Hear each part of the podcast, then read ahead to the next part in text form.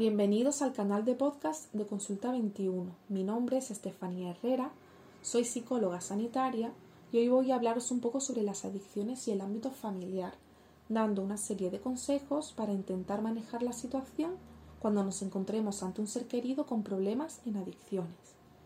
En primer lugar, es importante conocer el significado de drogodependencia, que haría referencia a un estado principalmente mental, aunque en muchas ocasiones también lo llega a ser físico, y que aparece como resultado de la interacción de un organismo, que en este caso sería la persona, y una droga, y que se caracteriza por provocar una serie de modificaciones en el comportamiento.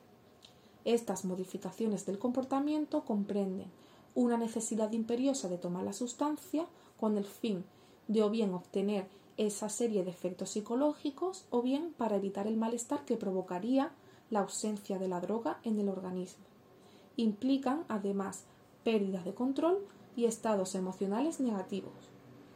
Es primordial saber que cuando hablamos de drogadicción hablamos de una enfermedad que es crónica, que provoca cambios a nivel estructural y funcional en el cerebro y que aunque el inicio del consumo de la droga sea voluntario, cuando se quiere terminar con el abuso de la sustancia, existen serios problemas para poder hacerlo.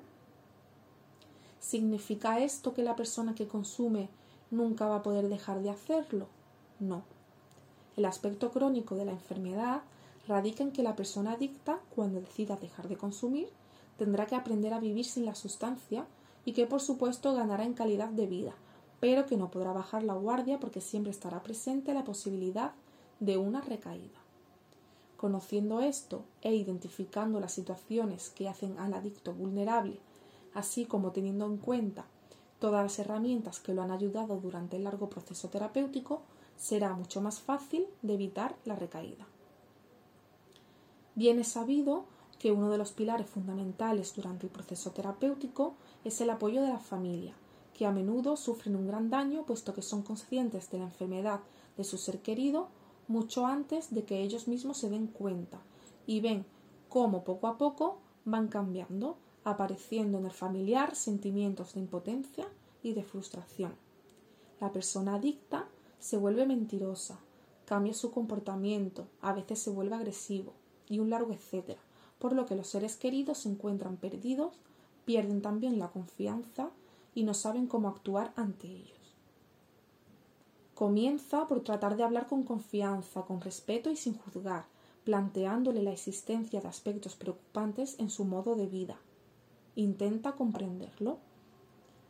Reconoce y asume que no toma drogas porque quiere, aunque así nos lo parezca, vuelva a insistir en que se trata de una enfermedad, así que probablemente las drogas estén controlando la conducta de la persona que queremos.